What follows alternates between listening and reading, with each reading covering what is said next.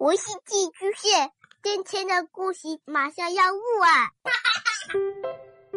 孩子的世界充满了色彩和欢乐，用有温度的声音讲你爱听的故事。白杨叔叔和大明的晚安故事。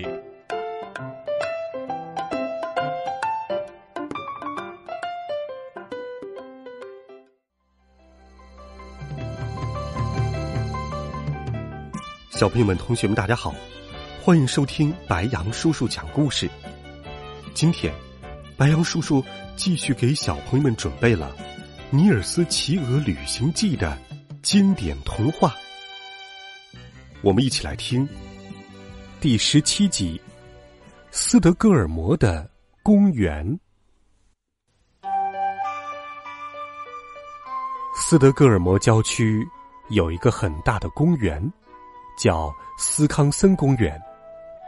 有一个名叫克莱门特·拉尔森的老人，他在公园里拉提琴。一天傍晚，克莱门特出门散步，路上他遇见了一个在群岛上打鱼的人，他正背着鱼篓迎面走来。打鱼的人叫住克莱门特，然后神秘的对他说。你可以看看我抓到了什么，克莱门特。说着，他递过鱼篓给克莱门特看。克莱门特朝鱼篓里看了一眼，然后又看了一眼，突然缩回身子，倒退了几步。眼前的鱼篓里躺着一个活生生的小人儿。克莱门特非常害怕，他问那个打鱼的人：“告诉我。”你到底是从哪儿弄到他的？我不是特地守候着把他抓来的，这一点请你放心。打鱼的人说：“是他自己到我身边来的。今天一大早，我就带着猎枪划船出海，还没等我离岸多远，就发现一大群大雁叫喊着从东边飞过来。我朝他们开了一枪，但是一只也没有打中，倒是这个小家伙。”从上面落下来，掉在离我的船很近的水中，我一伸手就把它抓了过来。渔民在讲述抓获小人的经过时，克莱门特变得极其局促不安。他小时候听说过关于小人的事，他们对敌人的报复之心，以及他们对朋友的感激之情，都一一浮现在他的眼前。那些试图抓获他们。把他们当做俘虏的人，绝不会有好下场。你当时应该把他放了，奥斯比约恩。我当时的确差一点就把他放了。奥斯比约恩说：“你知道，克莱门特，那些大雁一直跟我到家里，他们围着小岛飞来飞去，整整飞了一个早晨，一边还大声叫喊着，似乎想要回小人儿。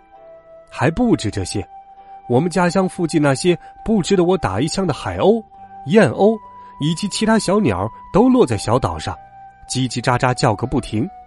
只要我一出门，他们就围着我乱飞，害得我根本出不去屋。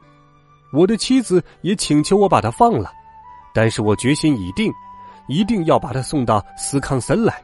于是我把我的孩子的一个洋娃娃放在窗前，把这个小家伙深深的藏在鱼篓里。然后才上路，那些鸟大概以为放在窗前的洋娃娃就是他。我出来的时候，他们也不追我了。克莱门特静静的听着，他越来越为小人儿感到不安了。他似乎真的感觉到，母亲就站在他身边，对他说：“要他永远善待这些小人儿。”我不知道斯康森公园的总管会给你多少钱，奥斯比约恩。他说：“但是，如果你愿意把它交给我，我会付给你二十克朗。”奥斯比约恩听到这么大的一笔钱，极其惊讶的看着这位拉提琴的人。他想，克莱门特也许以为小人儿有某种神奇的力量，会给他带来好处，但是他确实不能肯定，总管是否也会这样看重小人儿而愿意出这么高的价钱。于是，他接受了克莱门特提出的价钱。拉小提琴的人把刚买来的小家伙放在他那宽大的衣袋里，转身回到斯康森公园，进了一间既没有游人也没有人看守的小木屋，小心翼翼的把它放在一张小凳子上。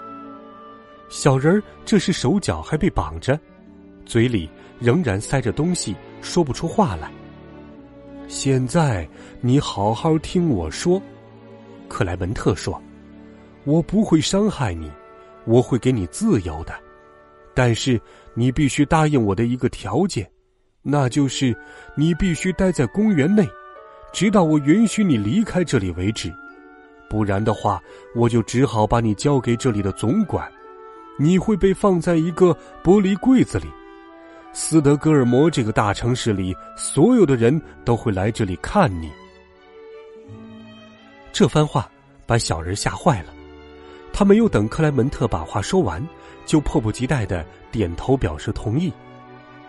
克莱门特满怀期望的望着小人儿，可是小人一动也没有动。克莱门特边说边掏出小刀，把绑着小人双手的绳子割断，然后急忙朝门口走去。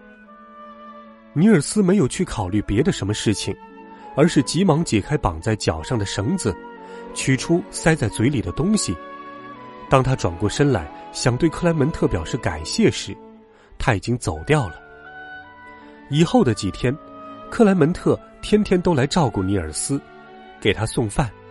尼尔斯不明白为什么这个老爷爷一定要自己留在公园里，他一直想向老爷爷问个清楚，但是始终没有机会。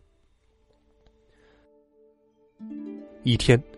一位宫廷侍臣给克莱门特送来了一本大红皮书和一封信。信中说，书是国王送给他的，那是一本关于斯德哥尔摩的书。国王在信中说要他好好阅读，然后说给自己故乡的人听。克莱门特受宠若惊，在这以后的几天里，小老头克莱门特整天晕头转向，神不守舍。从他的嘴里几乎不可能说出一个完整的字眼儿。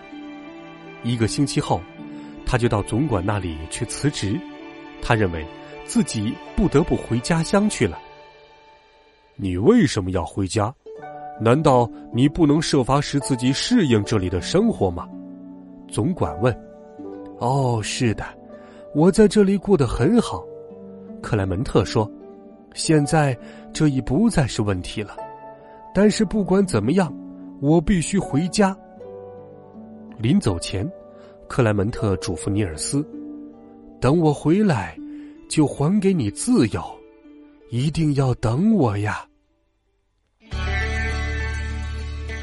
好了，孩子们，这一集好听的故事，白杨叔叔就给你讲到这里。温暖讲述，为爱发声，每天白杨叔叔讲故事都会陪伴在你的身旁。我们明天见，晚安，好梦。